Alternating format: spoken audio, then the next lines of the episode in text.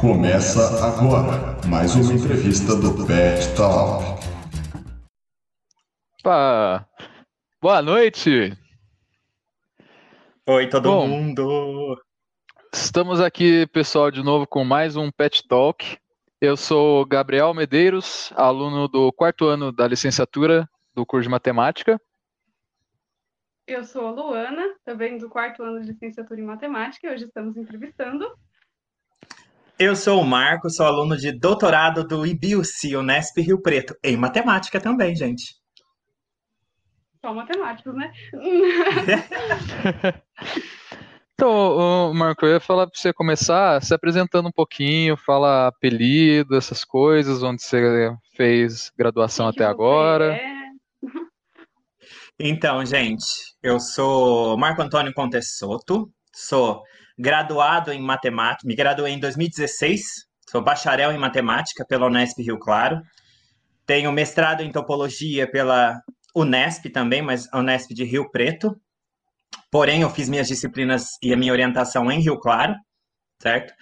É, em 2018, e agora estou aí na luta para tentar terminar o doutorado em matemática na área de Topological Data Analysis, que é uma tipo uma topologia aplicada à análise de dados, podemos dizer assim, também na Unesp de Rio Preto, com a mesma orientadora na graduação, no mestrado e doutorado, Alice, maravilhosa, mora no meu coração, me aguenta há anos aí. É, sou natural de Mogi Guaçu, uma cidade do interior pertinho de Rio Claro, quase do tamanho de Rio Claro, não tem nada igual Rio Claro, mesma coisa. É, mas tem minha família aqui, uma delícia estar aqui com eles, passando esse tempo pandêmico, né? E tenho 25 aninhos. E o que mais? Gosto muito de comida japonesa, jogar voleibol e jogar e passar raiva no LoL. Essa é a minha biografia, gente. Biografia. E deixa eu te perguntar, você falou que você fez matemática de bacharel na, na graduação. E por que matemática e por que bacharel? Certo. Vamos lá. É, Matemática, por que matemática? Na verdade, eu me inscrevi, eu não, eu não tinha certeza do que eu ia fazer. E aí, pressionado pelos meus pais, eu me inscrevi em engenharia em algumas faculdades e matemática em outras, porque eu sempre gostei de matemática. Minha mãe é professora de matemática, por mais que isso não tenha ligação nenhuma, tá? Isso não te obriga a fazer matemática e não faz na sua vida do curso de matemática mais fácil, entendeu? Mas a minha mãe é professora de matemática, então eu sempre peguei as coisas da, que ela estava dando aula, ah, os materiais dela para ler e sempre gostei muito. Então era algo que eu gostava muito. Então eu tinha certeza que eu ia para exatas. E aí algum me deu um estalo, falei, vou fazer matemática. É, mas meu pai queria que eu fizesse engenharia. N- não- ele nunca disse diretamente para mim, mas ele sempre sugeria: ah, por que você não se inscreve em civil ou engenharia química, sei lá. E aí eu me inscrevi em algumas de engenharia, algumas de matemática, passei em algumas e no final acabei escolhendo matemática. Por que o bacharel? É, eu participei de algumas Olimpíadas de Matemática quando eu estava no ensino fundamental. E a- acabei ganhando algumas medalhas em alguma- algumas delas, então eles disponibilizavam alguns cursos na Unicamp para os alunos que tinham sido medalhistas. E lá eu me apaixonei, porque a gente tinha. A gente não via a matemática que a gente via na escola, sabe? A gente via uma matemática, posso dizer, do nosso primeiro, segundo ano de faculdade, mas a gente via só as coisas legais que a gente tem no primeiro e segundo ano de faculdade, entendeu? Eles omitiam toda a parte justo, né? É, eles omitiam, porque a gente era criança ainda, né? Vai mostrar o que é um espaço compacto para uma criança que está na quinta série? Não tem nem como, né? Então eles omitiam toda a parte chata e falavam pra gente: a matemática é esse mundo maravilhoso. Entendeu? É o mundo maravilhoso? É. Mas, exatamente. Enfim, o iludido. Mais ou menos isso. Mas. é, e foi e- e- esses anos que eu fui para a Unicamp e, e estudei lá que me incentivaram a continuar, sabe? Eu sabia que teriam algumas pedras que todo mundo que enfrenta um curso de matemática sabe, não vou nem citar nomes, tipo análise na RN e espaços topológicos. Né, Não vou citar corpos, teoria dos corpos e Galois, coisas assim. Mas, assim, eu sabia que tinha muita coisa bonita por trás disso também, sabe? Então foi o que me fez tentar. e deu super certo. No primeiro ano de graduação já conheci a minha orientadora, que é minha orientadora até agora no doutorado, que é a Alice, maravilhosíssima. É... Maravilhosa demais, gente, socorro. É, e aí ela, ela sempre me apoiando e ali comigo, e aí ela falou assim: vamos tentar topologia? Vamos. E aí já me encontrei em topologia e fiquei. Vou dizer para vocês que a, a, a, o conhecimento que eu tenho de análise e álgebra, eu estudo topologia algébrica, então álgebra ainda eu tenho um certo conhecimento. Mas, por exemplo, de análise é o que a gente tem na graduação, porque eu nunca fiz um, uma iniciação científica ou algo por fora nessa área, sabe? Sempre me encontrei em topologia e aí foi. Só, só foi. Tá dando certo até hoje. Até hoje, né? Quando der tudo errado, eu volto a falar para vocês, sai dessa vida. Mas por enquanto tá tudo bem. É. Você começa outro doutorado difícil. e vai. É, tá indo. Foi difícil você conseguir contato com a Alice? Porque se fosse encontrei com ela, mas como é que você fez para encontrar com ela? Assim? Ah, então, vou conversar. Vou, foi engraçado, é uma história engraçada. Porque assim, a, eu não sei como estão as bolsas hoje, porque nós tivemos, infelizmente, um corte de bolsas muito grande na universidade. Mas todos os alunos que eram é, medalhistas da OBMEP, da Olimpíada Brasileira de Matemática das Escolas Públicas, eles tinham uma bolsa de iniciação científica já no primeiro ano de faculdade. Então, se a gente fosse atrás, a gente conseguia um auxílio né, do, do país para poder a gente fazer uma iniciação científica com algum professor. E aí, a Alice, ela era chefe de departamento na época que eu entrei. Então, a, a pessoa que eu tive que entrar em contato quando eu fui atrás dessa bolsa foi ela. E aí ela, ela de início me chutou para um outro professor. Falei, não, não vou orientar esses alunos, não, gente, pelo amor de Deus. Então, o primeiro semestre da minha faculdade eu fiz com outro professor, inclusive eu fazia a iniciação científica com a Débora, que é uma das minhas melhores amigas, minha paixão, que também foi medalhista e entrou na faculdade de matemática na Unesp Rio Claro comigo, e a gente é de Mogi Guaçu, os dois daqui da cidade, é, e a gente fazia iniciação juntos. Então, o Vanderlei nos orientou no primeiro semestre. Um beijo para o Vanderlei também. Tenho certeza que ele não está assistindo a gente, porque ele mora num sítio sem internet. Uhum. Então, não tem como, né? Mas ele é um amor de pessoa. Ele é, ele é aposentado lá do departamento de matemática. Inteligentíssimo, gente. Olha, maravilhoso também. E aí, no segundo semestre do primeiro ano, eu já fui com ela e a gente entrou nessa área de topologia. E aí foi. Mas eu acho que ainda do primeiro ano foi um. Vou, vou tentar orientar ele. O Vanderlei deve ter falado bem da, de mim de alguma forma. Ela falou: vou pegar esse menino para ver se dá certo. E deu certo. Fazem sete anos tá e meio que, hoje. que tá aguentando eu. Já fiz churrasco na casa dela, já conheci o netinho dela. E aí vamos, né, gente? A gente já, já é da família. Já é a é. mamãe de graduação. É, isso é, aí. Então. Adoro, e, gente, adoro ela. E deixa eu falar, você falou de entrar na matemática e tudo mais, foi muito difícil no começo, quando você entrou? Da, assim, cálculo 1, essas coisas assim. Então, eu já, eu já tinha, eh, eh, eu já tinha visto algumas coisas que. É porque a gente entra com um choque, né? Porque é tudo muito diferente. Começam a enfiar um, um zero. Não é só o conteúdo, né? É, é, é, é, mudança de hábito, é, é rotina. Você sai da sua casa, entendeu? Você tem que se virar com comida, você tem que. Você, você descobre que as suas louças e roupas não lavam sozinhas. A sua casa junta pó e você tem que limpar, porque se você não limpar, ninguém vai limpar a sua casa, entendeu? E você mora com outras pessoas que têm costumes diferentes, que vêm de lugares diferentes, então é tudo muda. Mas eu vou dizer para você que eu acho que eu senti menos esse início por já ter visto algumas coisas nesses cursos que eu fiz antes. Então, por exemplo, por mais que eles mostrassem só as coisas bonitas para gente, eles mostravam algumas coisas. Então a gente já sentia um impacto de alguma forma, entendeu? Tipo, eita, tem algo que é diferente. Eita, não é mais ensino médio.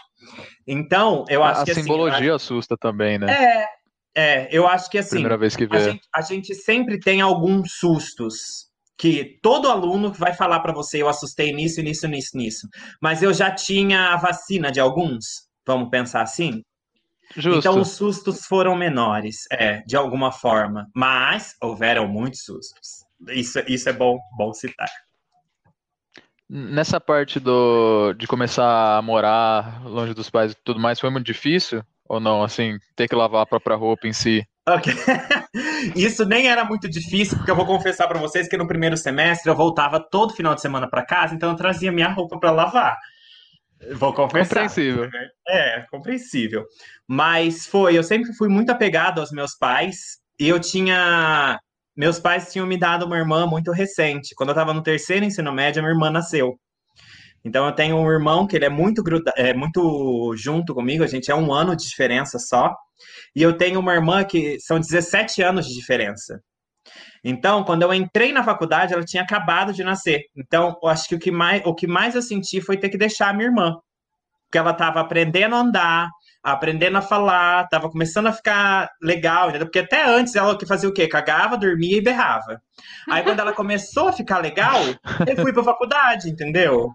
Mas. Perdeu os eu, momentos. É, perdi. Mas eu, eu, como eu voltava todo final de semana, eu tinha tipo um update no final de semana. Tipo, eu chegava Sim. em casa, a minha mãe fazia assim: sua irmã aprendeu a fazer isso, isso e isso. Então era, era, eu tinha uma atualização da semana, sabe? Então acho que uma das coisas que eu mais senti foi deixar a minha família, em particular a minha irmã, para de longe, né?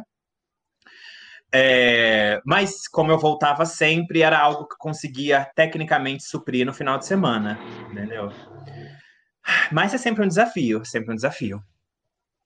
A, a roupa você levava pra ela, mas ela te dava comida também ou você teve que se virar na cozinha? Não, não. Então, na, na minha época, o RU funcionava bem, certo? Ah, É, então eu almoçava no RU. É, e aí, jantar, eu, eu me virava, porque no terceiro ano, do- enquanto eu estava no terceiro ano do ensino médio, a, a Bernadette, maravilhosa, mora no meu coração também, a moça que trabalhava aqui em casa, ela falou assim: Você vai se mudar o ano que vem, eu vou te ensinar a cozinhar. E ela me empurrou pro lado do fogão e falou assim: É assim que faz isso, isso e isso, isso, isso e isso. Isso, isso e isso. Então, é, ela me deu uma base muito boa para eu não precisar sobreviver a miojo, entendeu? Que é algo, é algo que acontece às vezes. Então eu tinha isso, consegui me virar muito bem. Comida não foi algo que.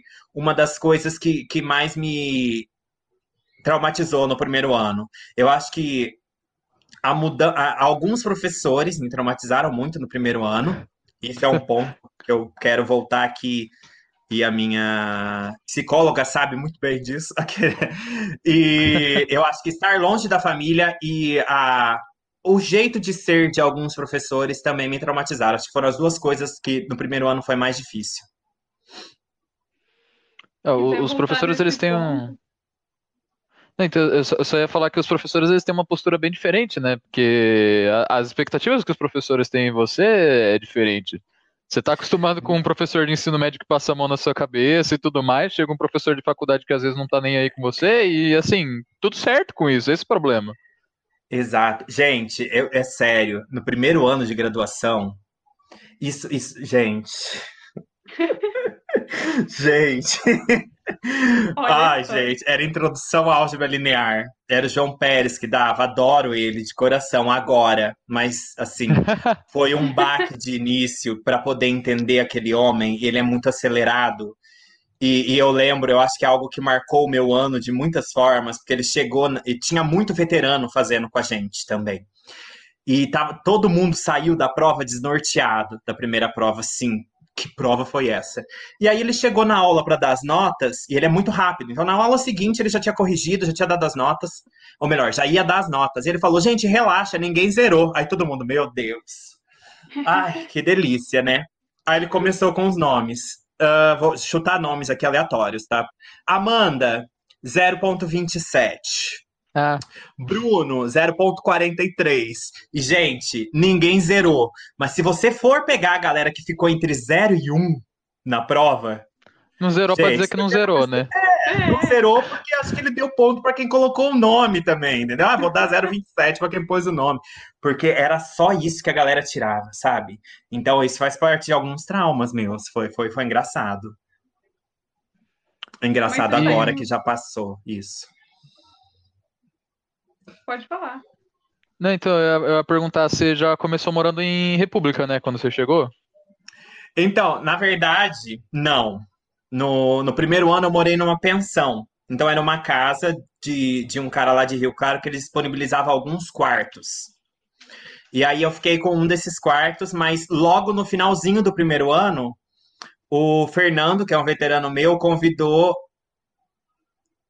Na verdade, era o Givan, que morava na Mateca, numa República. E aí ele convidou o Fernando e falou: coloca mais três pessoas aqui. E aí o Fernando convidou o Donizete, que é um veterano meu, o Raul e eu. E aí eu dividi a quarto com o Raul, que é minha paixão também de graduação, meu melhor amigo, gente, maravilhoso. Uma das melhores coisas que eu fiz foi morar na República, na Mateca, porque eu tive, eu tive coisas muito boas lá, pessoas muito especiais para mim. E junto com isso vinha a Natália e Débora, que, como é República, sempre cabe mais gente, né? Moravam lá com a gente, ficavam mais lá do que na casa delas. Então era maravilhoso, porque a gente se reunia, se estudava e todo mundo se gostava todo mundo era organizado naquela casa, então a gente não tinha aquela república que você chega, tem lata de cerveja jogada na, na sala. Mas não é porque a gente não bebia, mas a gente bebia, jogava no lixo, tá entendendo? Era um pessoal mais era organizado, educado, sabe? Sim. É, entendeu? Não tinha uma louça de, de sete dias, a gente deixava no máximo um ou dois, entendeu? Era um pessoal mais organizado. Então foi bom para mim, foi bom. Porque acho que, eh, como eu era muito ligado à família, eles acabavam suprindo essa ideia de convívio com alguém a todo tempo, sabe? Acabaram sendo minha família por um tempo lá, sabe? Então foi muito bom. Eu sei que tem pessoas que têm experiências terríveis com república, porque a gente conhece repúblicas que são terríveis. Mas não é só isso, sabe? Não é só o lado ruim. Tem pessoas maravilhosas e repúblicas maravilhosas também. E foi muito bom para mim. Foi algo que me fez crescer muito, realmente. Ah, que legal. No, no, no começo foi meio difícil tá, entrar no, no esquema do pessoal, ou porque você entrou junto com o pessoal que também estava novo, foi mais de boa, assim? Eu acho que se eu entrasse numa república, por exemplo, saiu um estudante e eles preenchessem uma vaga com uma pessoa nova, eu acho que para entrar na sinergia da rap, alguma coisa assim, seria complicado de alguma forma. Mas como assim tinha ficado só uma pessoa da rap antiga e tinha entrado quatro pessoas novas, tava todo mundo no mesmo barco, naquele sentido de todo mundo tem que se adaptar. Então tá todo mundo junto, sabe? Eu acho que esse foi um dos pontos que me fez não não sentir muito essa ideia de mudar para a república. Tanto que quando eu fui falar com os meus pais, eu falei: "Quero me mudar para uma república". A minha mãe me falou, falou assim: República. Por quê? Porque ela tinha aquelas ideias do quê? American Pie, República de American Pie, sabe? Pessoas nuas na sala, regados a vodka e balalaica. Vodka balalaica. É, e não, não foi isso que aconteceu. Tava todo mundo tenso, todo mundo tendo que se adaptar. E deu tudo certo, porque a gente acabou se adaptando muito bem. E é uma das melhores coisas que eu fiz, realmente. Realmente. Ó, é... Estamos aqui com um comentário. O Guilherme, ele perguntou o que fez você decidir que não faria licenciatura, Marco? Ai, o melão maravilhoso, Exato. gente. O melão foi de uma das temporadas da minha Mateca e ainda é. Ele é da Mateca atual. Maravilhoso, morei com ele. Gente, ser sensacional também. É, o, que, o que fez eu decidir que não faria licenciatura? Eu acho que eu acho que isso veio direto. Eu acho que eu acabei não decidindo que eu não faria licenciatura, mas que eu faria bacharel. Acho que faz um certo sentido. Sim, eu, sim. não é que eu não optei por fazer licenciatura, mas optei pelo bacharel.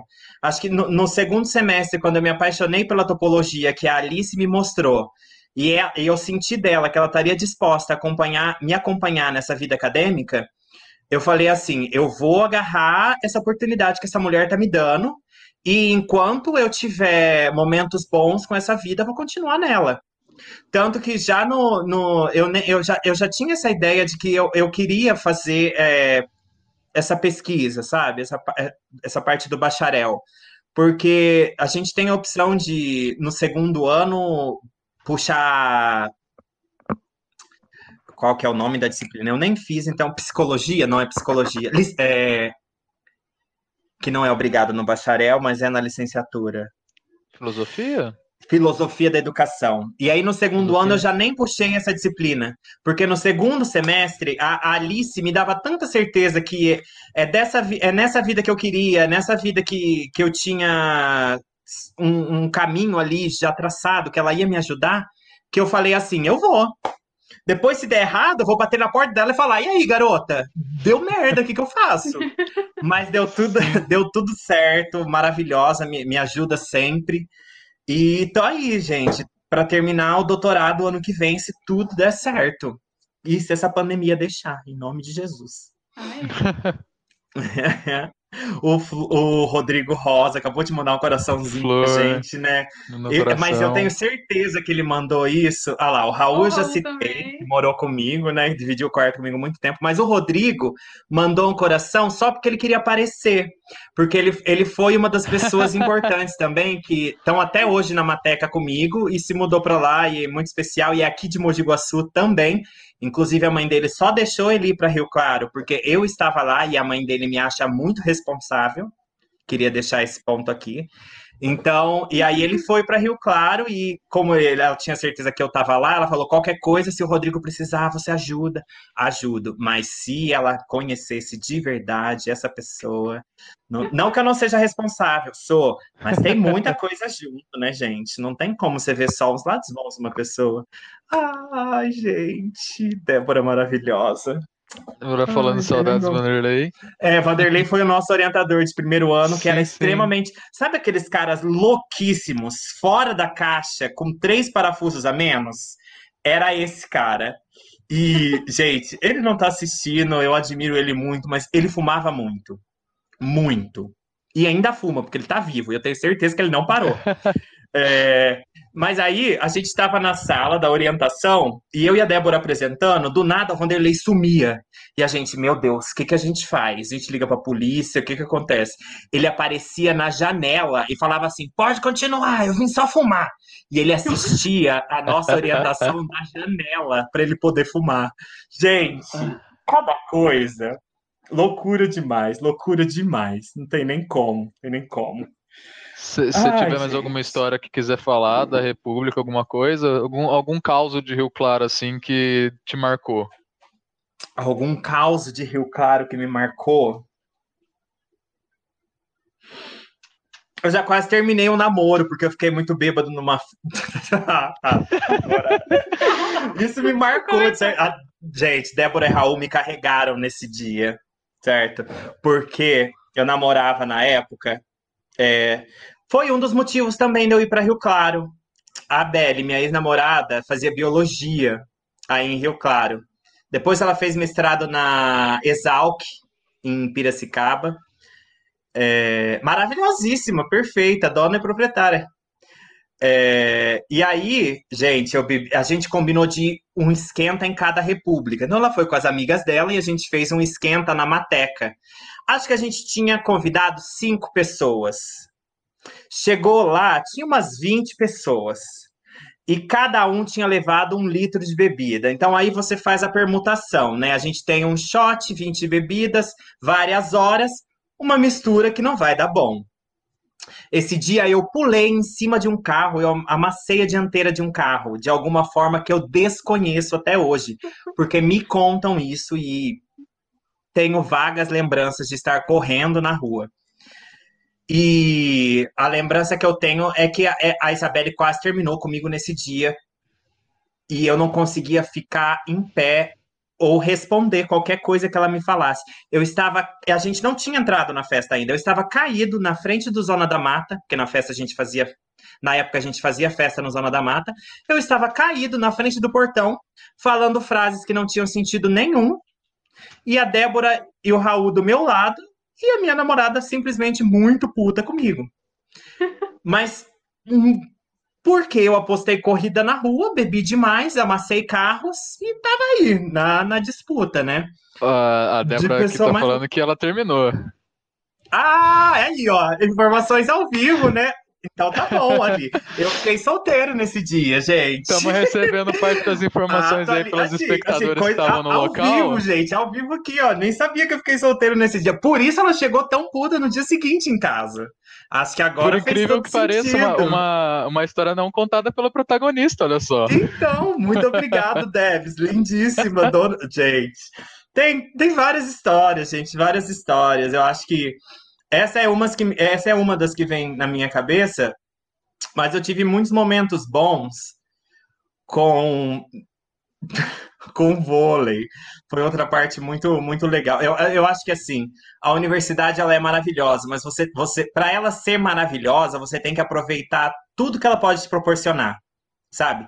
Cursos de extensão, é, as disciplinas em si, os professores, esse contato que você tem com esse mundo acadêmico, a, a pesquisa, sim, as festas e os esportes também, sabe?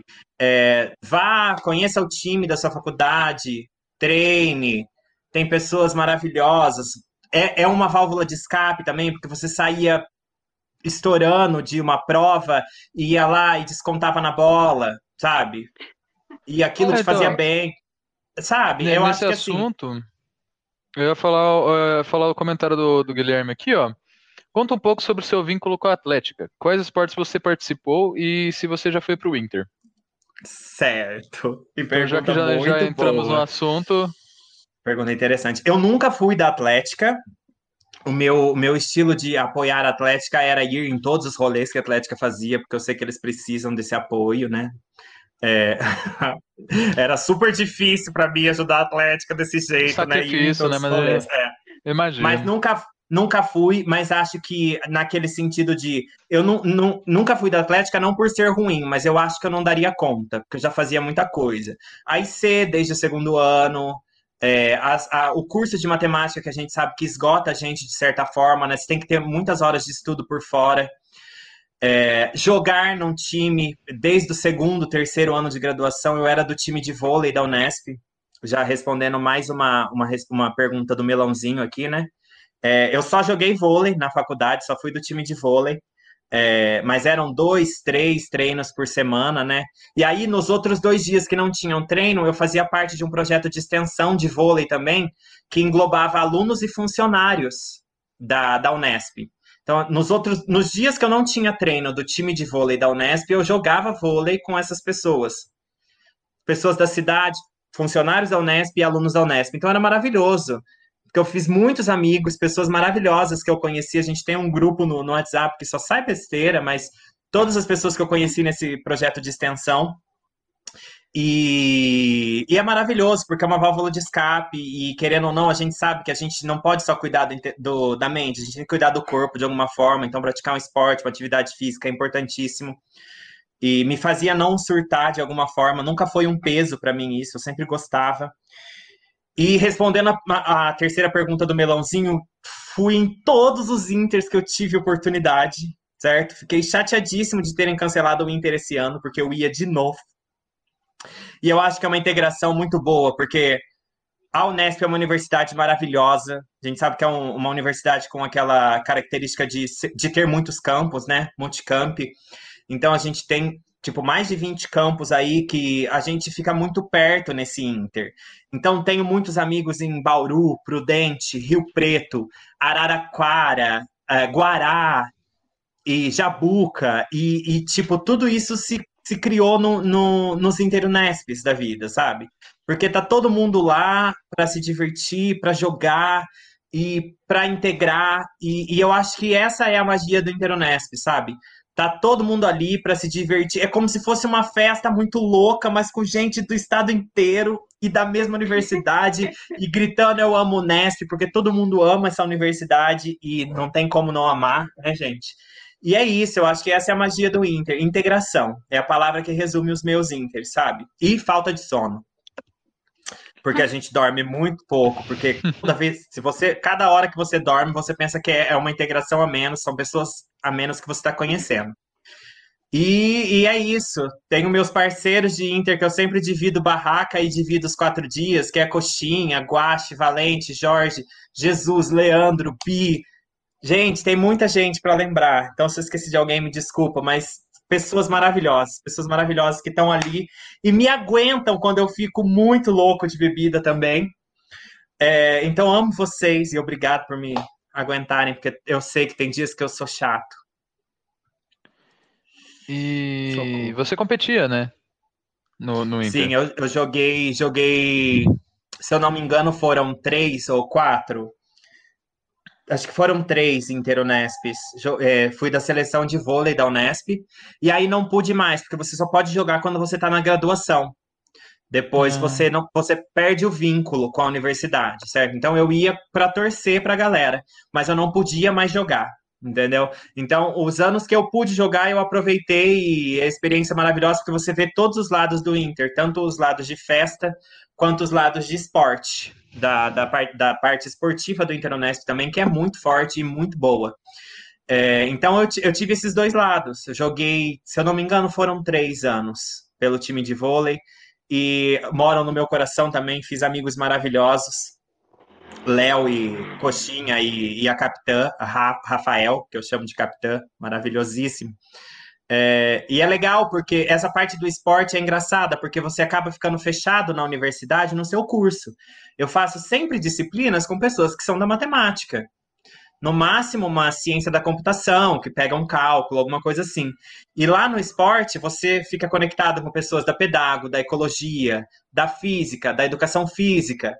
Então é algo é, é bom para você conhecer o campus que você tá também, sabe? Conhecer tudo, todas as pessoas que estão ali com você, tão próximas, mas distantes de certa forma. Acho que o esporte da universidade é isso, faz você realmente conhecer a universidade por inteiro.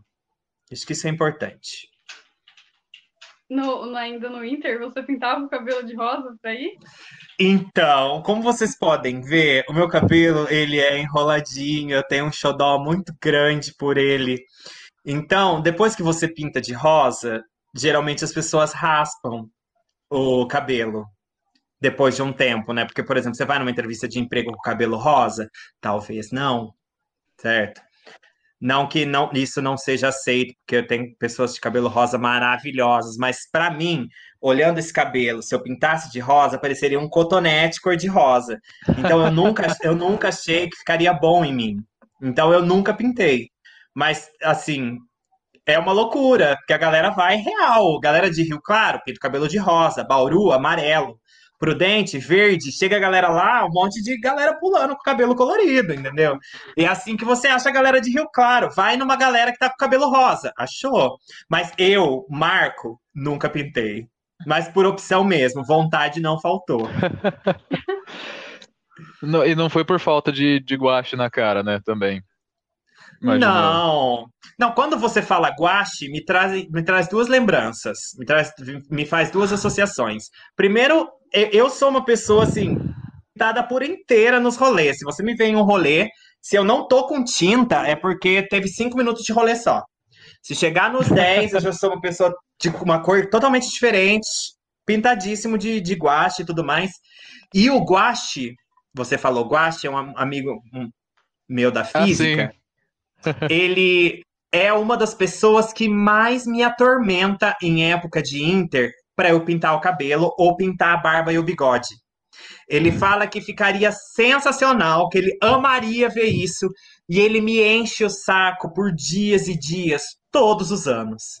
Mas eu consegui resistir a isso até agora.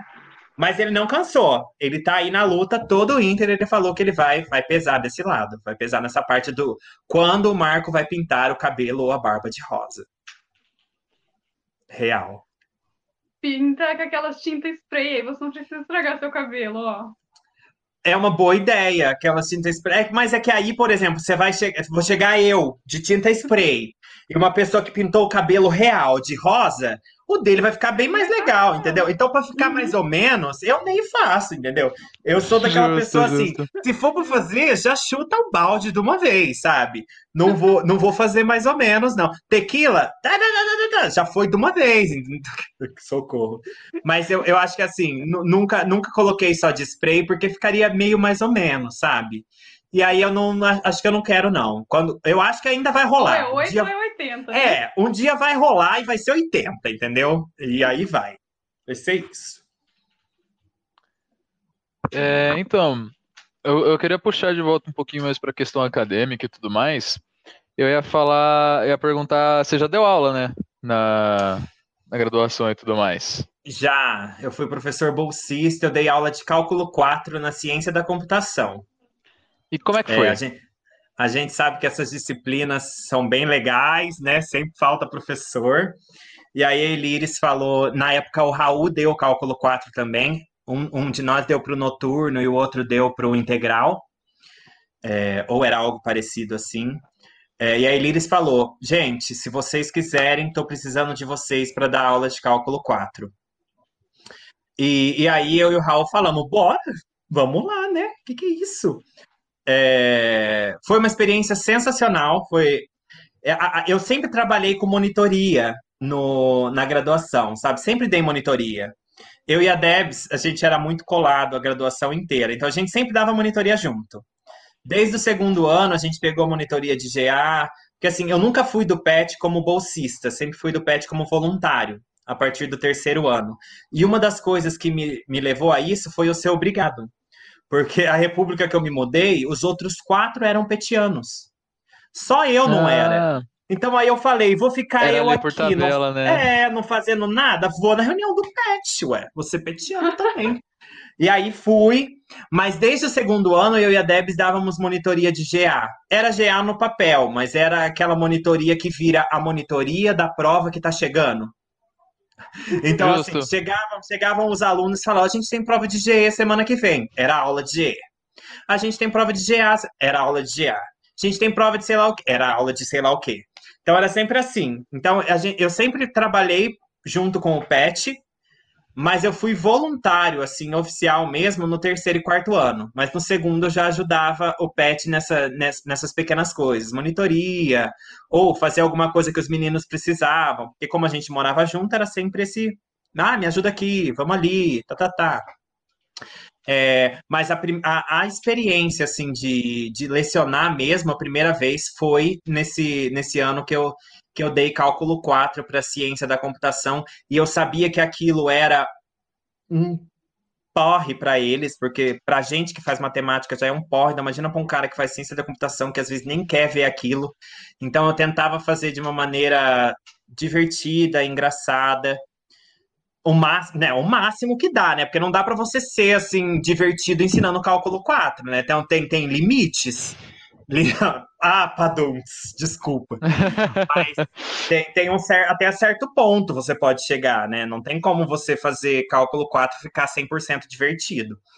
Mas eu acho que assim, eu tentava fazer o máximo possível para que eles não odiassem aquilo e tentassem ver beleza de alguma forma. E uma das coisas engraçadas que aconteceram nesse, nesse momento da minha vida. a gente estava no mestrado nessa época, foi 2017, se eu não me engano. É, é que eu dei aula para um veterano meu. Olha. É, é, então, teve um veterano meu que a hora que eu entrei na sala e falei, gente, boa tarde, eu vou ser. Meu nome é Marco, vou ser professor de cálculo 4 de vocês. Ele falou, não pode ser. Aí eu olhei e falei, e aí? E falei o nome dele, né? E aí? Aí a galera da sala falou assim: como que você conhece o professor? Aí ele virou e falou assim: é que eu sou veterano da matemática dele. Aí a galera fez assim: porra, como é que pode? Mas coisas que acontecem, né, gente, na vida. Eu tinha acabado de me graduar e aí surgiu essa oportunidade de de lecionar para a ciência da computação, e a gente sabe que o curso de matemática ele é no mínimo quatro, né? A gente vai, vai definir assim como um mínimo, mas o máximo a gente não vai colocar, porque a gente sabe que pode estender a, a N quando N vai para qualquer número aí que olhe. Socorro. E você chegou a perder a paciência com algum aluno, assim, alguma coisa durante as Perdi, aulas? Perdi, com esse cara mesmo. Com esse cara mesmo. eu cheguei, eu vou, ó, vamos supor que esse cara chamava Arthur, tá? Não chama. Porque eu não vou expor ele aqui para 17 mil pessoas que estão assistindo a gente agora. É, falei, Fui, fui aplicar a prova e o Arthur colando, gente. E sabe, eu acabei de sair da graduação também, sabe? Eu sei o que você vai tentar fazer para colar na minha prova, porque eu tentava fazer às vezes, em física 3, por exemplo, eu tentava, não vou falar que não. Vou falar que não. não esse ainda veterano dele fica aquela situação chata é, de ter que falar, não cola na minha não, prova, porque eu tô é, aqui de docente. Eu, eu, eu, falava assim, Arthur, é a terceira vez que eu olho para você e eu vejo que você tá colando. Eu pegar mais uma vez, eu vou ter que tirar a sua prova, cara. O duro é que eu não peguei o cara colando uma vez. Foram três vezes. Putz. Sabe? É, fica, é fica demais. com, com aquele abuso é da demais. sorte ali e E tudo sabe, mais. eu fui, eu fui, um, eu fui um- cara muito legal, sabe? É, em vez de dar uma P3, eu dei uma lista de exercícios. Coisas assim. Ah, é, é o que os É. alunos querem, né? Normalmente. É, é o quer que os passar, caras, principalmente. sabe? E aí eu, eu dei uma lista de exercícios. E aí um, um dos caras não fez a, a- a- fez, não fez a P1, fez a P2, não me entregou a lista de exercício. E aí ele foi bater na minha. Não é o mesmo Arthur, tá? Não vou colocar toda a responsabilidade nas costas dele. É outra pessoa. Ele bateu na minha porta e falou assim: Eu queria saber por que, que esse cara passou e eu não. Citou o nome de outro aluno. Eu queria saber por que, que esse cara passou e, e eu não passei. Eu falei assim, simplesmente por isso. Ele tinha zero na P3 que eu dei de exer- fazer exercício. Mano, como que você tira zero numa prova de fazer exercício em casa? Você liga pra um cara e fala, me passa o exercício 3, 4 e 5, entendeu? E você liga pra outro e fala, me passa o 7 e o 8, e você liga pra cinco pessoas, você tem a prova completa. Entendeu? É só você fazer cinco ligações que você tem nove, oito, dez com o professor sabe? Que tá uma lista assim. E o cara Ah, não você me passou entregou. a lista por causa disso, né? Pra, pra ter essa Então, já facilidade passei ali, a né? lista para eles se ajudarem. E o cara não me entregou e ainda foi bater na minha sala perguntar por que, que eu não passei ele. Falei, amado, não fui eu que não te passei, você que não passou, você que não teve a pachorra de pegar seu celular e ligar para alguém e falar, me ajuda com essa lista. Nem que você copiasse os exercícios, sabe? Se você me entregasse o exercício certo, eu tinha que te dar certo, cara. Mesmo sabendo que 70% dos caras copiaram as coisas, sabe? Poxa, a gente tenta ajudar os caras e os caras não tentam se ajudar, é difícil. Mas vai cobrar, né? A vida ensina, a vida ensina. Não sou eu, não. A vida vai ensinar. O que, que é isso, gente? O professor, se ele não é um cuzão, igual a gente tem exemplos de pessoas que são, ele vai tentar te ajudar, sabe? Aí é que, a- é que o cara não pode sentar do seu lado e fazer a lista para você, sabe? Mas o que ele puder, ele vai tentar te ajudar. Aí, se você vai se ajudar ou não, paciência. Mas vou dizer uma coisa para você: se você não se ajudar, você não vai longe, não, amigo. Porque essa vida, ela traz alegrias, mas ela é de sofrimento também, viu? Olha, não é fácil. Não é fácil. É, eu ia falar, o pessoal quiser, tiver dúvida e quiser ir mandando, pode ir mandando, viu? Que a gente vai colocando aqui. O que não tiver relacionado no assunto, a gente vai puxando e tudo mais. Agora eu ia perguntar, é, quanto tempo de FAPESP você tem? Eu tenho FAPESP desde o meu segundo ano. Então, como eu, como eu conheci a Alice no, no primeiro ano, no segundo semestre, ela já falou e falou, ela já ela conversou comigo e falou assim: Marco, você vai para o bacharel, a gente vai seguir nessa linha e a gente já vai escrever um projeto agora para você começar com Bolsa FAPESP, perdão, Bolsa FAPESP no ano que vem. Então, eu já consegui uma Bolsa FAPESP com a Alice no começo do segundo ano. Então, aí foi segundo, terceiro e quarto ano de Bolsa FAPESP. E aí, no quarto ano, nós conseguimos dois, dois meses de Bolsa BEP, que a FAPESP me, me bancou lá nos Estados Unidos, lá na Universidade Estadual de Ohio, com o professor Facundo Memoli, é, uma pessoa maravilhosa também, adoro ele.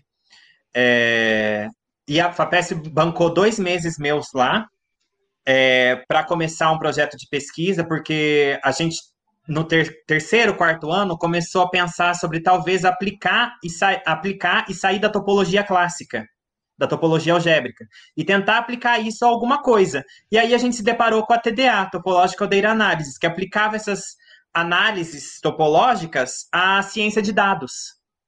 Então, e aí esse professor Facundo é, posso dizer que ele é Olha, a palavra que veio na minha cabeça é pica, mas não é. Ele é pica nessa área, sabe? Ele é referência, pelo amor de Deus. Troca pica.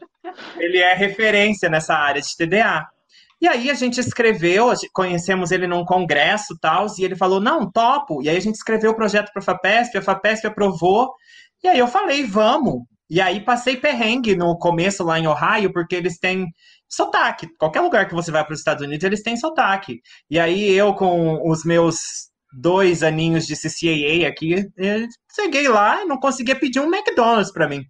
Mas tudo, tudo para crescimento, né? É, deu tudo certo. Aí escrevemos no quarto ano um projeto para a FAPESP do mestrado, eles aprovaram também, com orientação da Alice. E, e aí, no mestrado, eu fui 45 dias para o Ohio de novo, mas aí bancado pela universidade de lá, para participar de um curso.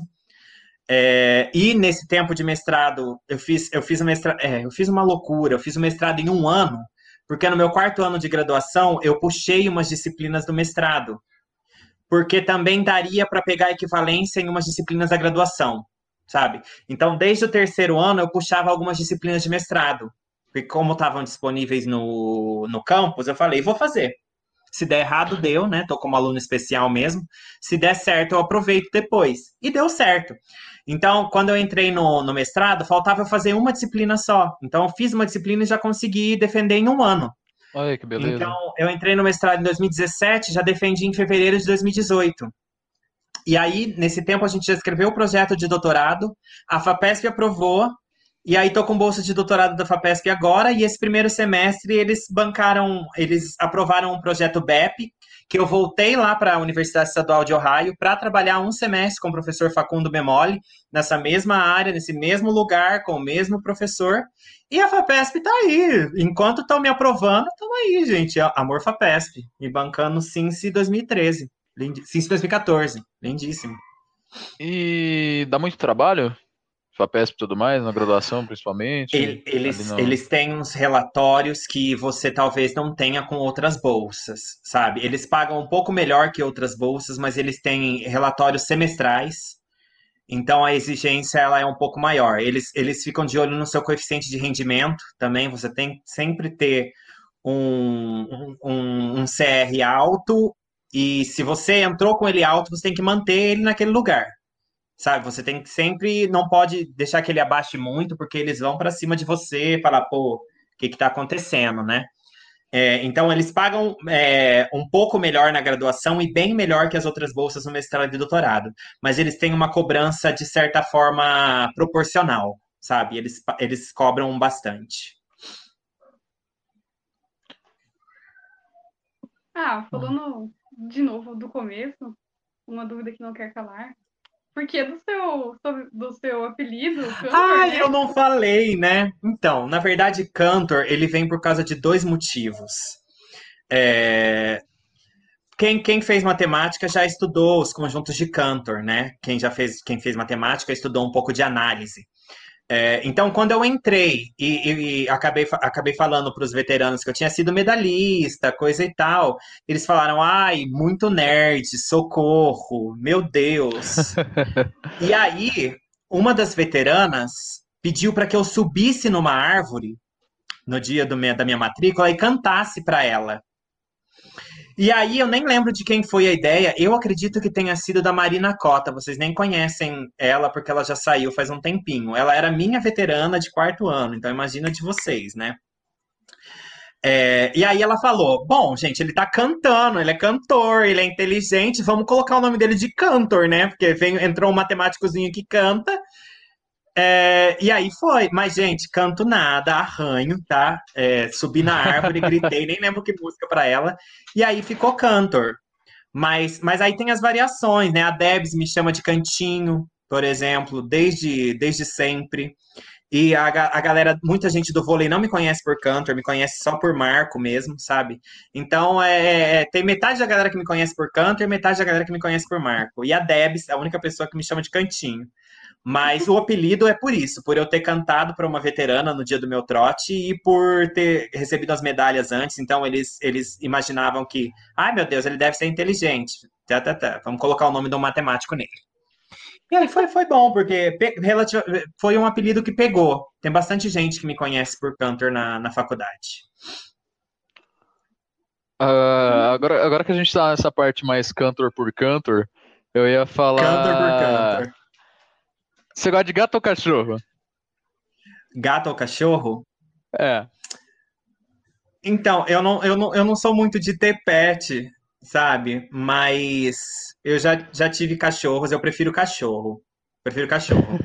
Mas ultimamente eu tô com um coelho aqui que é da minha irmã mais nova, gente. Ai, que fofura. Uma coelha, chama Anitta. Real. Ai, que legal. Real. Mas entre cachorro e gato, eu prefiro cachorro. Prefiro cachorro, real. Eu sou, eu sou uma pessoa relativamente alérgica, sabe? Então eu não podia ter tapete, é, cortina no meu quarto. E, e gatos, eles me, me trazem mais alergia do que cachorros, nesse sentido de soltar muito mais pelo, essas coisas. Então, cachorros, para mim, se eu tivesse que escolher, seria cachorro. Entre gato e cachorro. O coelho é de boa, ele não, não te dá alergia. Ele nem chega perto de mim, porque eu não tô Ah. afim de voltar com todas as alergias que eu tinha. Então eu já deixo ele extremamente longe de mim. Ele fica lá, sobe no colo da minha irmã, fica lá, e eu fico bem distante. Mas ele tá aí e não tá voltando a alergia. Então, por enquanto, tá tudo bem. Não me, não me traz lembranças da minha rinite alérgica, coisas assim. É, me fala uma música que você gosta. Nossa, eu sou muito ruim para escutar música. Mas uma, uma das coisas que tem me acalmado, eu- e olha, olha que rolê, rolê estranho que eu vou falar agora. Mas uma das músicas que tem que eu tô- tenho colocado playlist para eu estudar é Kid Abelha. Ó, de abelha. época dos Olha meus só. pais, entendeu? Mas é, é uma música que tá ultimamente tem me feito bem enquanto eu estudo, sabe? Porque eu tenho passado certas raivas estudando, então ela me traz um eu tive um sonho, muitos soldados. me- Entendeu? É uma coisa mais calminha que me, que me faz, tá, me, tem me feito bem. Mas assim, se eu tô numa festa, eu quero que toque um funk, um pop para eu poder dançar mesmo, entendeu? Então, acho que depende muito do ambiente que eu tô. Assim, para eu estudar, ficar relax, um MPBzinho, alguma coisa assim. Mas se eu tô numa festa, se eu vou numa festa, coloca MPB que eu vou bater na cara do DJ. Eu quero que coloque uma Britney Spears, Mariana Grande com uma Lady Gaga, um negócio assim, entendeu?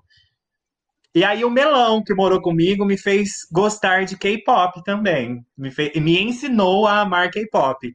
Então, vira e mexe, eu solto uma sarangue, vira e mexe, eu solto uma Luna, um Blackpink aí, e aí vamos. Ó, vamos, exatamente. Eu, eu, minando essa na música do e tudo mais, no, no tempo livre, além do LoL, você faz mais o quê? Se for só LoL Eu- também, é- não tem problema, assim, também é não, válido. não é, não é só LOL. Eu, vou, eu, eu não vou responder nesse tempo de pandemia, porque a gente não pode sair muito de casa, né? então, Justo, nesse justo. tempo de pandemia, é só LOL mesmo, não tenho o que conversar. Mas antes, eu gostava muito de jogar vôlei. Era, é, Ah. E como eu tinha treino todos os dias, quando não tinha treino, a gente marcava de jogar. No tempo livre, que eu não estava estudando, ou era beber na rap com o pessoal, colocava uma- uns clipes, soltava no notebook, ficava conversando e bebendo e reclamando da vida, e reclamando que tinha que acordar cedo no dia seguinte, mas estava bebendo até duas, três e meia da manhã. É, e jogar vôlei e, e LOL. LOL, na verdade, foi algo que me foi apresentado quando eu estava no mestrado. Eu não sabia de LOL na graduação. Graças a Deus, porque aí eu consegui me graduar bem, né? Terminar a graduação.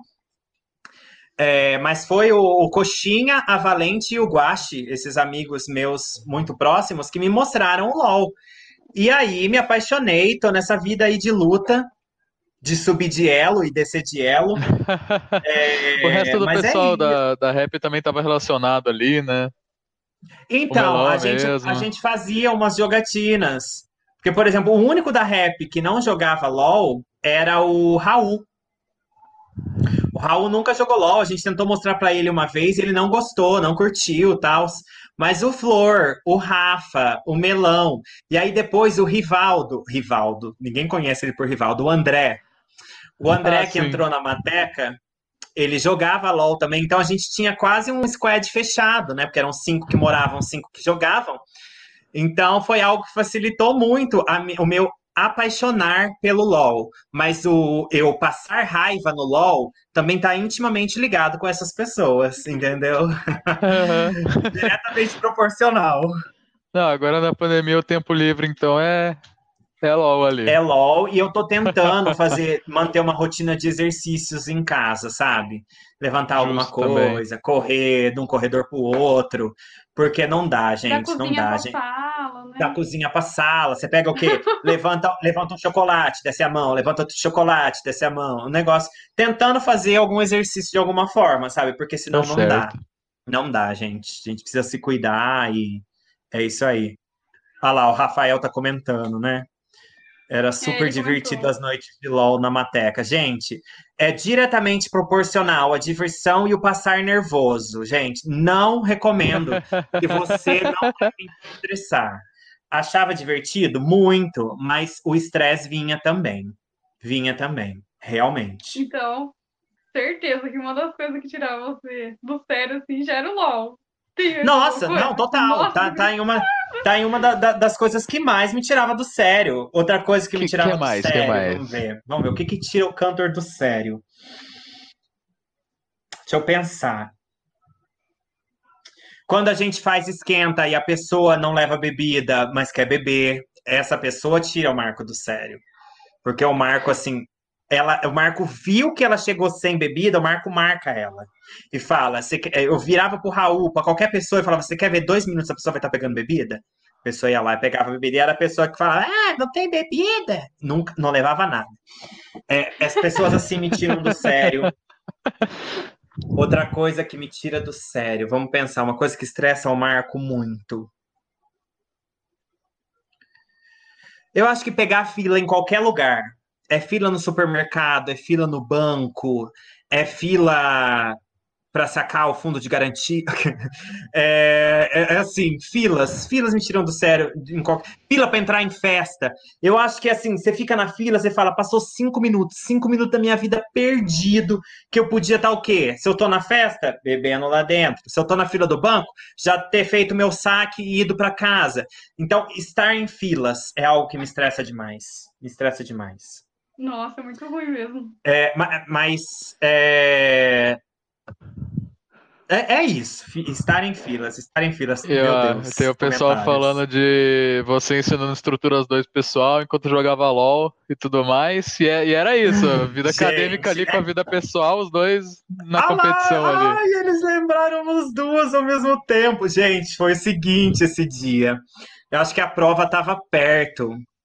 E, e assim, a gente sempre, a, a gente sempre na Mateca ajudava muito as pessoas que, que precisavam de tirar alguma dúvida, porque assim, é, era eu, era o Raul, ah, o Flor.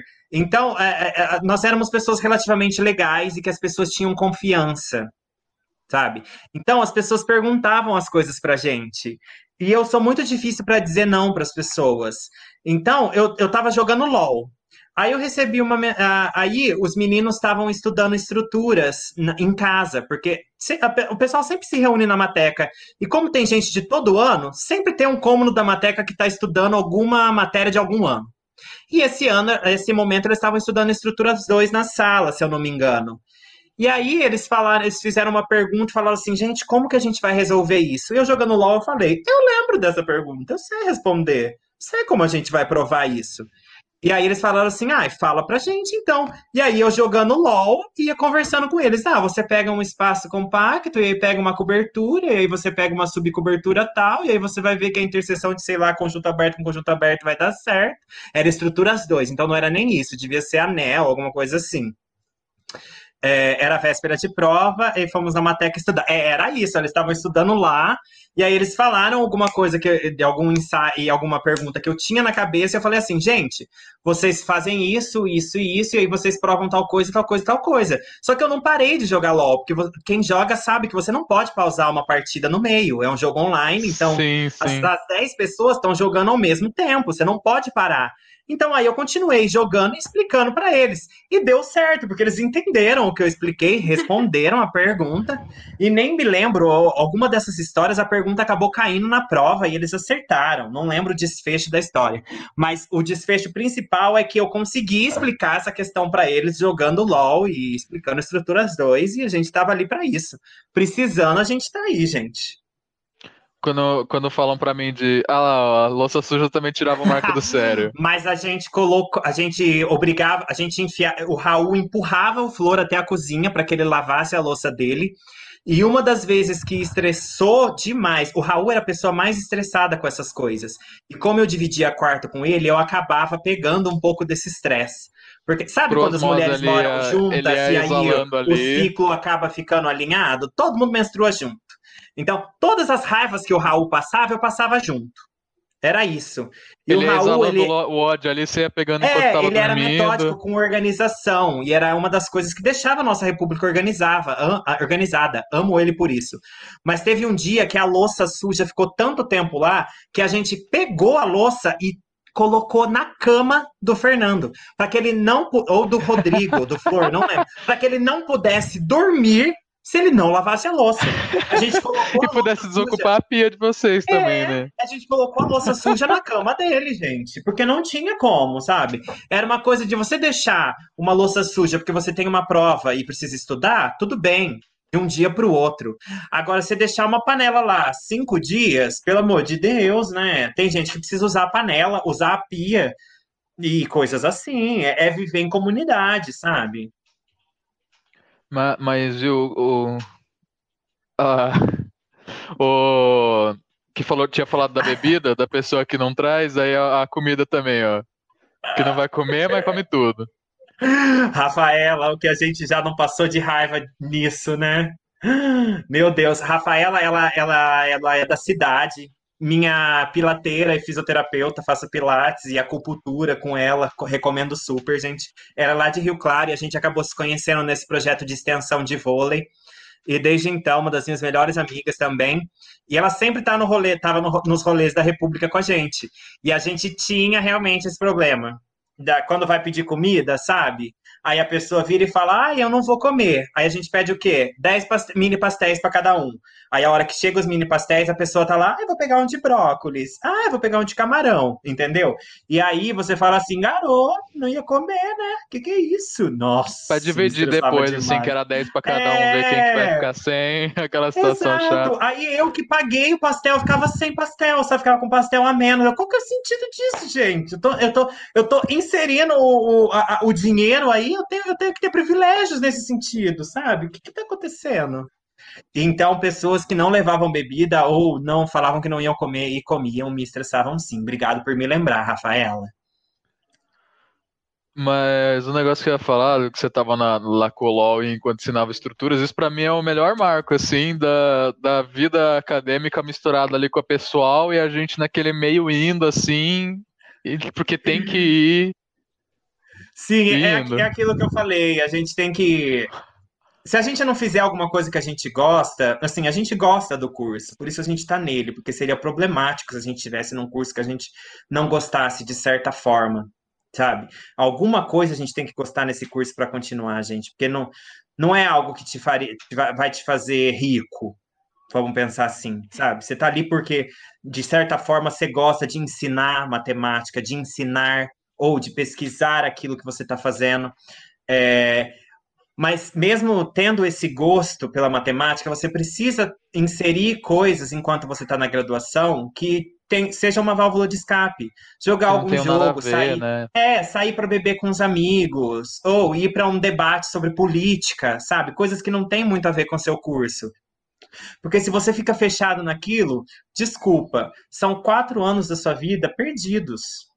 Você vai sair de lá com um diploma, a gente sabe que hoje em dia sair com um diploma não é muita coisa, né? Tá, legal, bebê, tá. E aí, você tem um diploma, você é formado, tá.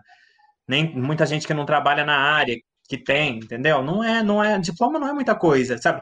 Eu acho que o que você tem que buscar é certa bagagem que vai te fazer crescer como pessoa, te fazer crescer como profissional, te crescer como amigo, sabe? Te crescer como uma pessoa, fazer você crescer como uma pessoa que sabe viver em comunidade, que acho que é um dos principais desafios que a gente tem quando a gente sai de casa, sabe?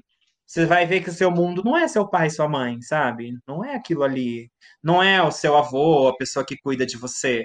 Não são só seus irmãos, sabe? Você vai ser obrigado a dividir casa com alguém, a dividir trabalho com alguém, sabe? Coisas que o ensino médio não te mostra. Que o ensino médio te engana, sabe? Aquela, quem nunca tem aqueles, aquela turma do ensino fundamental, ai, amigos para sempre, você nem fala mais hoje, entendeu? A vida não é assim. Você tem que viver intensamente as pessoas enquanto elas estão na sua vida, sabe? Eu sei que melhores amigos meus de hoje podem não ser melhores amigos meus daqui 10 anos. Mas enquanto eles são melhores amigos meus, eu quero aproveitar o máximo que eles podem me dar Justo. agora. Você tá entendendo? Eu acho que é isso que a gente tem que buscar. Viver intensamente os momentos que a gente está vivendo, sabe? Porque, por exemplo, tava, tava lá nos Estados Unidos agora nesse primeiro semestre, sabe? Eu sei que é algo que, que não ia. Eu tinha seis meses de bolsa, aquilo ia acabar, sabe? Então eu tinha que viver as pessoas e os momentos intensamente para aproveitar aquilo, sabe? Porque aquilo ia passar, sabe? Ah, mas você foi lá na graduação, você foi lá no mestrado, você foi lá no doutorado, fui. E todas as vezes foram diferentes e trouxeram pessoas especiais para mim, sabe? Tenho amigos no mundo inteiro. Porto Rico me trazem pessoas maravilhosas na cabeça. É, Peru, Coreia, quem mais? Vamos, vamos ver. No, no, no próprio Estados Unidos, né? Eu tenho, eu tenho assim, eu acho que isso, isso, isso é muito bom, sabe? Aproveitar das pessoas que estão naqueles momentos com você. Viva eles intensamente, sabe? Porque, infelizmente, gente, as coisas passam, os momentos passam, algumas pessoas passam, e o que fica são as lembranças. E, e, e algo que me, me ajuda muito é, é lembrar que eu vivi intensamente certas coisas enquanto elas estavam ao meu alcance sabe? Porque depois que elas passam, é aquilo a gente dá valor quando a gente perde. Não deixe isso acontecer. Dê valor enquanto você tem isso em mãos. E aí, quando você lembrar disso, você vai lembrar com alegria, sabe? Eu realmente vivi isso como eu podia, certo? Nossa, a gente foi para um lugar totalmente aqui a gente está próximo né? de encerrar, então foi um. Meu Deus! É. Começou no LOL, terminou nisso. O que, que tá acontecendo? A gente já, daqui é? a pouco a gente está encerrando, então foi um, um, bom texto, mas eu. Podia ter dado no final, né? Essa deixa. Sim, isso. Mas, mas eu queria ver essa pergunta aqui do, do Rafa, que eu gostei muito. Ele falou: Marquito, Ai, se você não tivesse escolhido topologia, para qual área você iria? Senhor! Eu acho, eu acho que assim, eu, vou ser sincero com você. Eu, na verdade, eu já falei aqui que eu não tive muito conhecimento de outras áreas, né? As disciplinas que eu fiz foram as de graduação é, nas outras áreas, na álgebra e na análise. Então, eu acho que se eu não fosse para topologia, eu iria acabar escolhendo escolhendo e tentando para ver se dá certo, claro, porque a gente às vezes não acerta de primeira. A gente vai tentando, tentando, tentando e a gente descobre o que a gente gosta. Mas o que ia me fazer buscar outros caminhos seriam os docentes. Eu acho que assim, essa professora, ela, ela, ela, eu amei a disciplina que ela me deu, mas será que eu gostei dela ou eu gostei da disciplina? Certo? Então eu acho que eu tentaria correr atrás dessa professora e falar, hum, vamos pensar Renata, eu amei geometria analítica que você me deu. A gente pode tentar fazer uma IC nisso? Beleza. E aí faria uma IC em geometria analítica. Vamos pensar quádricas, faria uma IC em quádricas para ver se era isso que eu gostava. E aí eu ia, não acertei, vamos para outro, entendeu? Mas respondendo a pergunta do Rafa, seria isso, mas eu acho que se eu não fosse para topologia, eu acho que eu acabaria indo para álgebra, porque eu falei para vocês que eu sou topologia algébrica, né? O que, que é a topologia? Vou explicar rapidinho o que, que é a topologia algébrica. Justo. É, é, a topologia ela é, ela é uma área de pesquisa relativamente fraca. Então, o que a gente faz é associar coisas da topologia com coisas da álgebra. Aí a álgebra é muito rica, ou a área de pesquisa que é rica. Então, a gente associa coisas da topologia à álgebra resolve na álgebra e aí volta para topologia. Você está entendendo? Pra o caldo ali. Isso. Então, eu sou da topologia algébrica. Então, eu, eu reconheço a topologia é relativamente fraca. Então, eu corro para a álgebra, resolvo na álgebra e aí pego esse resultado na topologia. Entendeu? Então, eu acho que se eu não fosse para topologia, eu iria para a álgebra. Por simplesmente estar na topologia algébrica. Mas um caminho que eu perseguiria era, vamos seguir o docente. Por exemplo, quem não gostaria de ter uma EC com Suzette? Quem não gostaria de ter uma EC com Martinha? Quem não gostaria de ter uma EC com Elires? Aí vocês não conhecem, porque o último ano que ela deu o curso foi. Vocês devem conhecer, mas vocês não têm, não sabem como ela dá aula. Quem não gostaria de ter aula com Alice? Está entendendo? Uma, uma, uma IC com Alice. Então, eu acho que assim, eu acertei de primeira. A Alice me fez apaixonar por aquilo e aí eu fiquei. Mas uma coisa que, se eu não me apaixonasse pelo que a Alice me mostrou, eu iria correr para uma dessas professoras. Renata, adorei ter o primeiro ano com ela, sabe, de geometria analítica. É... é, gente do céu, me lembrei um negócio agora. Por Eu Falei favor. para vocês que eu amo o João Pérez de paixão, né? Mas a Renata pegou geometria analítica para dar pra gente. Era na época que o curso era 90 horas. É, e a Renata, a gente sabe como a Renata é, né? Um amorzinho, na sua calma. É, só que ela estourou o joelho dela jogando tênis no ano que ela pegou GA pra gente. Então ela estava de licença por um mês. Quem pegou geometria analítica para dar? O João Pérez. Gente, aquele homem, ele é um míssil para passar as coisas. Que ele picava, ele tinha passado três lousas. É engraçado que o ele escrevia na lousa, ele tem uma letra relativamente. Porque ele escreve muito rápido, então relativamente porca, vou dizer essa palavra. Então a gente nunca sabia se era um V, se era um M, se era um S, se era um Y, era tudo a mesma coisa, entendeu? E aí a Renata voltou da licença dela depois de um mês e ela falou assim: Bom, até quando, até onde o João Pérez foi? Um mês de curso, a gente tinha quatro meses de curso, né? A gente falou, ah, ele foi até aqui. Aí a Renata, "Ah, meu Deus, quase que não sobra nada do curso para eu dar. Aí a gente, ah, então tá explicado, porque a gente tá sofrendo aqui igual uns condenados. Gente, foi um trauma, porque assim, a- a é- é- era, era nosso primeiro ano, a gente já entra traumatizado, entendeu? E aí você dá de cara com uma geometria analítica com o João Pérez, só quem viveu sabe, entendeu? Só quem viveu sabe, é, é essa a frase. Primeira Meu vez que a Deus. Renata não teve que, que marcar reposição antes de, de faltar aula, né? É, porque ela vai Ele na calma tudo. dela, né? E aí ela fala, gente, vou precisar repor para terminar a disciplina. Não, o João Pérez deu 90% do curso em um mês e ela terminou os 10%. Foi bem assim. Gente, foi traumático, mas é algo que agora faz a gente crescer. Mas é aquilo, é um trauma. É um trauma. Não vou mentir. Não. É... Se, se a Luana também não tiver mais nenhuma, eu ia é, perguntar mais uma para dar uma encerrada assim, que tá junto aí. É, Se você não fizesse matemática, o que você faria? Certo. Se eu não fizesse matemática, eu acho que eu faria, por pressão dos meus, do, do meu pai, mais, eu acho que eu partiria para engenharia civil ou engenharia química. Uma dessas duas coisas. Mas eu queria pensar em algo totalmente fora da, da caixinha de exatas, entendeu? Alguma coisa que me que me que, que eu estudaria assim fora dessa área. Eu acho que depois de conhecer e conviver com algumas pessoas da, da área de biologia, eu acho que é algo que eu consegui, conseguiria me encantar. Bio- ciências biológicas. Eu acho Ah, que legal. tira fora da área de exatas, assim. Porque é óbvio, ah, você não faria matemática, você faria o quê? Eu faria física. Ah, mano, faria matemática. É, eu, eu diria ciências biológicas. Assim, para fugir legal. do- do- de um traçado assim, ah, ele vai fazer alguma engenharia. Não, eu faria ciências biológicas.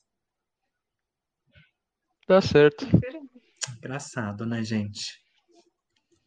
Tem mais alguma também, Luana? Ah, acho que não. Pessoal aqui não temos mais comentários também, parece. Arrasou. Acho Obrigado, pessoal, que que é. comentou. Então, a gente vai encerrar aqui, né? Com, vamos. Nosso pet talk com Marco Contessoto, nossa celebridade local aqui, e em breve para o exterior todo. Olha, quero que agradecer muito a participação. Muito obrigado por ter agradeço, cedido o seu tempo aí gente. com a gente. E muito obrigado a todo mundo que estava aí comentando e tudo mais, que estava participando aí com a gente. E muito obrigado pela presença. Aguardamos vocês no próximo Pet Talk. Obrigado, pessoal. Mantenham aí, sigam a página do PET. Vamos ver as próximas entrevistas aí. Mandem seus comentários e perguntas pro pessoal que vai estar aqui. E obrigado para quem comentou hoje e acompanhou aí, tá? Um beijão. E o pelo convite, galera do PET. Muito obrigado. A gente que Jurei, agradece. arrasaram. tá tudo de Ai, bom, obrigado, gente. Luana. Um beijo, amores. Fiquem bem, se cuidem, usem máscara, tá? Fiquem em casa quando vocês puderem. Você ouviu Pet Talk.